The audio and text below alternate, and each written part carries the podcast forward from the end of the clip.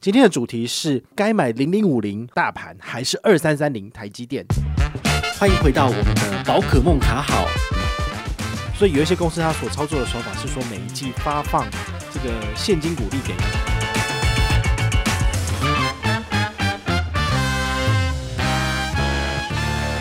刚好今天稍早我在那个大户的 Telegram 群组里面有跟大家聊到说，哎，中钢啊。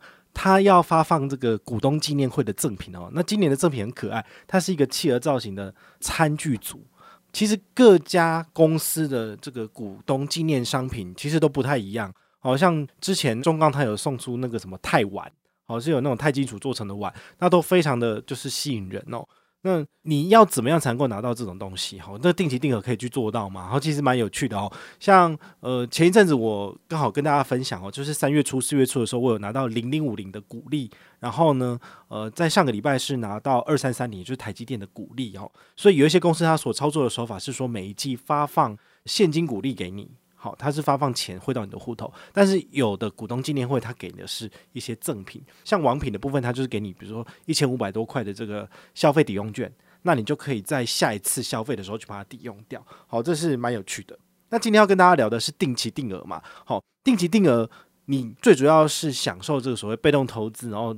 参与台湾经济成长部分，但是额外的小小的好处就是说，诶，如果你也达到这个符合股东纪念会的赠品的时候，你也可以去领。好，那这个将来有机会也可以再跟大家聊一集。好，但是如果你自己买的投资标的里面刚好是达到领取股东纪念品的门槛，你也可以去领。当然，这就是另外一个功课了。哈，因为有的是说，呃，你必须要整股。好，整股就是一张一张就一千股。有的是说零股就让你买，但是零股让你买的前提是，比如说你要执行你的这个投票权，好，投票权你要在线上或者是在 APP 里面呢进行投票完毕之后呢，然后你可以照着他这个股东纪念会的这个发赠纪念品的规则，然后呢去指定的地点去领取，好，这有点麻烦，因为你想想看，如果你买了十家厂商的零股好了，那你要跑十个地方，诶，好，所以。在网络上面才会有另外一种呃行业，就是说带领这个股东纪念会的商品哦。那可能我给你收一点手续费，但是你这些东西你都领得到哈。但我觉得有点麻烦呢，就是我们如果把我们的时间省下来，然后好好的过生活，好好的去赚钱，这不是很重要吗？好，这不是更好的一件事情。在我们的时间有限的情况之下呢，就要回到我们的正题哦，就是如果我们用定期定额来买零零五零或者二三三零，它的绩效到底是如何？那前几集也有跟大家聊到，就是说，你如果用定期定额来投资市场的部分，每一个月一次，每一季一次，跟每一年一次，拉长时间到十五到二十年来看，有没有差异？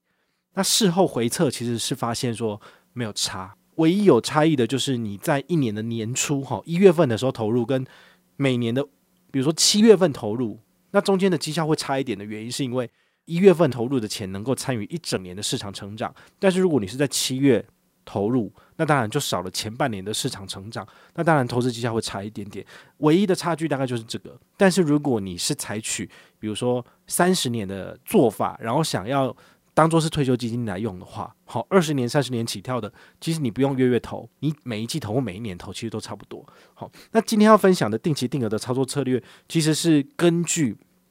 一般的投信业者或是一般的基金业者，他们很简单，就说每个月定期定额三千就好了。这个东西其实已经有点约定成俗哦，就是已经把大家洗脑的差不多了。因为一般而言，定期定额没有规定你要一个月一次，只是说一个月一次会让你有一个纪律的感觉。然后呢，你每个月的薪水进来之后，可能当天或隔天就从你的户头把钱扣走，那你就会比较能够确实的去执行。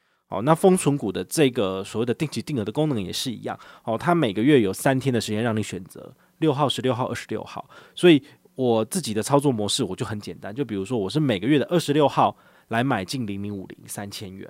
好，那它就是这样帮我执行了一年多。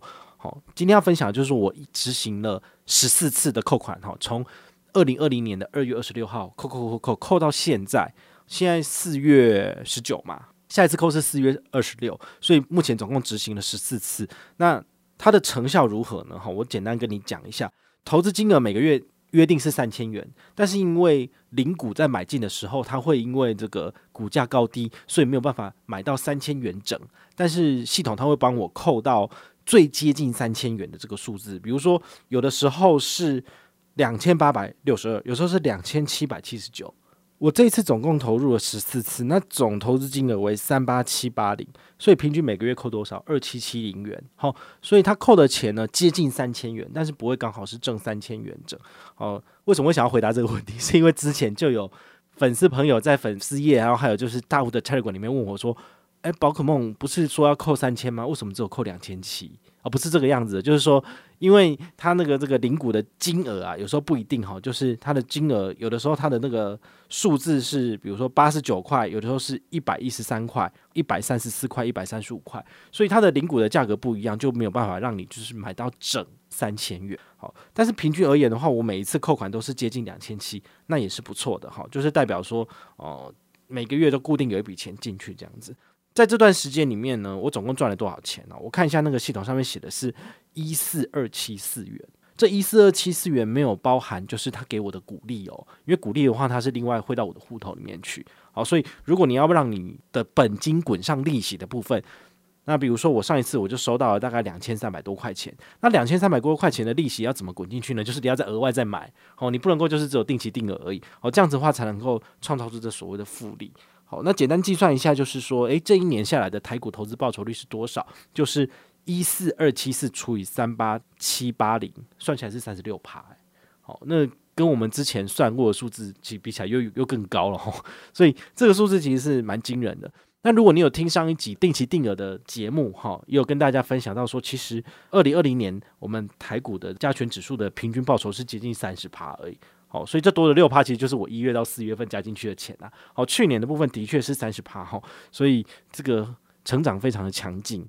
你就会想说，诶，既然有这样子的投资绩效，那成本是多少？好，成本也算给你看哦，就是我从二零二零年的二月份第一次扣款，第一次扣款他跟我收的交易手续费是十块钱，为什么？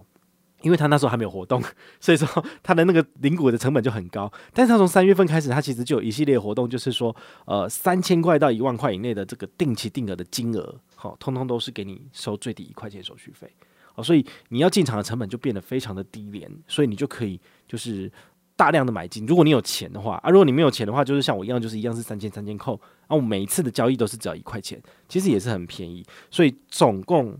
这样交易下来，我的成本才二十三块钱而已。好，所以我付出去的钱是三八七八零加二十三。那我的这是分母的部分，分子的部分是二十三。这样算下来，我的被收的手续费占我整个投资去的金额只有百分之零点零五。诶，我觉得它比一般的台股的交易价格还要再低。如果你是整张整张买的话，你需要收取的手续费是百分之零点一四二五，再乘以券商给你的手续费率。好，比如说二八折就乘以零点二八，如果是六折就乘以零点六，这样算下来的话，其实你要买到三四万块钱，大概是半张零零五零左右。好，你可能要花的钱都是几百块起跳，但是我的成本只有二十三块，好，而且也达到这个定期定额相对平均的数字，哈，我觉得算是对小自主来讲是还不错的，好，因为成本真的二十三块非常的低。那如果你是从去年三月开始就进场的人，那你的成本大概会比我再低个十块钱，好，因为我被先先收一笔十块钱，哈，那这没办法，好，这个是我们零零五零的绩效了，哈，所以刚刚记得啊，两个关键字，一个是投资报酬率三十六趴，第二个是它的成本百分之零点零五，那另外一个的话呢，要跟大家聊的是呃台积电，台积电的部分其实之前有做过一集跟大家介绍说，我是使用星光证券，那星光证券的进场的手续费率也很低，好，就是。百分之零点一四二五乘以零点二八，好，就是你每一次交易会被收取这个金额最低零股的部分不足一元，收取一元。用这个数字下去算的话，你大概每一次交易两千五百零六元以内都会被收一块钱，超过两千五百零六以上，你就会被收两块钱，然后以此类推这样子。好，所以这个两千五百零六这个数字其实是有玄机的哈，因为一般小资主买股票哈，定期定额三千块大概差不多哈，因为你的薪水三万块。扣一些就是呃水电瓦斯啊，然后房租费、电话费、网络费，然后呢给父母的孝亲费扣一扣之后，你大概能够投到市场的也不多啦，好，所以两千五、三千块基本上对于大家来讲，其实已经是。我觉得 就是已经挤得没有没有东西可以挤了，除非你有额外的收入，才有可能投更多钱进去。好，所以新光证券也是一个不错的选择。好，你也可以用这种方式，就是最低成本的方式，手续费只要一块钱的情形之下，不断的去呃累积你的这个所谓的部位哦。那我使用的这个封存股来买二三三零台积电的部分，我买的比较晚。好，我是从去年的十一月二十六号才开始做定期定额，然后。定期到四月，你看十一、十二、一二、三、四，也不过才五次而已。那我多定一次，所以我的交易次数是六次。好，那这六次里面总共进场了多少钱？是一五三零四元。所以平均每个月扣多少钱进去台积电呢？算出来是二五五零元。好，那在这段时间里面总共赚取了多少钱？啊，我的投资报酬也才才赚了一千一百六十六元呢。好，一千一百六十六除以一五三零四。也不过才七点六趴，哦，这个跟我们上个月二月份的时候再去计算数字的话，就差很多了。因为二月份那时候我记得写新光证券那篇文章分享的时候，算出来的投资报酬率大概是十六趴，哈，但现在回来看大概都七八趴而已。好，为什么？是因为目前台积电的价格大概就是六百到六百一十之间跑，哦，所以我的平均成本虽然说低了，但是其实它的价格如果没有往上跑的话，我赚的钱其实也不够多，哈，所以这是蛮有趣的一点。如果你有跟到的是去年三月。到十月份这一波涨势的话，那你的投资报酬率会比我还要好，甚至是你更超前部署。你在三四年前就已经开始在买台积电的股票，那你当然你的平均成本更低。好，所以这个是提供给大家参考，就是说，一个是已经有至少跟着参与市场一年的这个投资报酬率是很好的，但是我的台积电在丰存股上面只有参与了半年而已，那它的绩效就明显的比较差一点哈，因为它的钱。跟着市场成长的时间是不够快的，好，这是蛮可惜的一点。所以呢，你们可能会很好奇说，那我到底现在要不要进场买啊？因为很多人都在想啊，包括音效师也是一样啊，他都想说，好哦，我要开始买咯。可是呢，我有保险费，我要先处理，然后我就不买了。我想说，天哪，你在越晚进场，你像我这样就知道了，越晚进场是不是你买的就越贵，对不对？你赚的钱其实你要投资获利会更辛苦，你要花更长的时间去等待。才有可能哦。那至于现在是高点还是低点，我觉得我真的没有办法去跟你讲哦。因为我的做法就是说，好，我有钱了，那我就投进去。好，那风险的部分的话，当然零零五零跟二三三零不一样嘛。零零五零它基本上你一买进去就是全台湾前五十大市值的公司，那你当然呃平均风险被分摊的比较少。任何一家中小型的公司倒了，好，对你整体的报酬影响都不大。那你也可以讲说零零五零的里面最大的那个。权值股好，其实就是台积电，台积电占了六成七成哈，所以呢，你买了零零五零，其实也差不多就是一只，就是整个里面几乎都是台积电了哈，所以你要回来重压台积电，其实也也无不可哈，因为它其实就是护国神山嘛，好，那台积电成长涨势猛烈。那你就赚的就多哈，所以其实这也是很简单的。再来就是零零五零跟台积电，他们其实每一季都会配息哦。所以我在今年三月哈一开始讲的，我在今年三月我已经收到了这个台积电的配股配息，它就直接汇到我的永丰金证券连结的大户数位账户的户头。那台积电的部分也是哦，台积电它也是时间到四月十五号，它就准时好把钱汇进去我的户头。这次的现金股利是二点五元，我只有买一百五十一股而已，所以一百五十一乘以二点。五加起来也不过才三七七而已，好，啊扣掉五元的会费，所以进去我户头才三百七十二，好，所以很简单哦，就是如果你有买一张台积电，那现金股利配二点五，那是多少钱进账？一千乘以二点五，好，所以就是两千五。所以之前有讲过嘛，港湖股神好高嘉瑜好这个立委好他的那个公开说明书里面好他有写到，就是说因为立委他都要呈报自己的那个财产所得嘛，好可以让人家去查询。他总共有二十一张台积电，所以二十一张台积电如果现金股利二点五元，会被收多少？所以就是二十一再乘以一千再乘以二点五，所以大概是五万四千五。但是呢，这个股票的钱汇进去你的户头会被扣一笔五到十块钱的会费，所以它大概就是五万四千九百。你想看哦，你买了二十一张台积电，二十一张台积电如果呃以现在的市值来讲，已经破千万了嘛？好，它每个月应该说每一季。每一季都会有大概五万多块钱小钱仔进来，那如果他的本金都不去花用，都没有把股票卖掉的情形之下，就代表说他每一季有源源不绝的五万多块进来，五万多块除以四，一个月等于是多一万块，诶，其实也不少诶。所以你也可以利用这个台积电好，然后来建构一套属于自己的这个所谓的被动收入好，比如说呃二十一张就可以产生一年有多少，就是五万多乘以四。二十万。那如果你储备了四十张台积电，是不是你就可以财富自由了？四十张台积电大概两千万嘛，然后呢，你就可以每一年有固定大概四十万到五十万的被动收入进来，那你可以靠股利就过活就可以了，对不对？因为他的股利也是汇到你的户头，好，所以我觉得这也是一个方式哈，就是提供给你参考。诶，我之前写文章怎么没想到？真的是很有趣哦。好，那再来的话呢，就是我们来聊聊失败投资故事集哦，因为我之前有办一个活动，就是邀请大家来分享哦，你。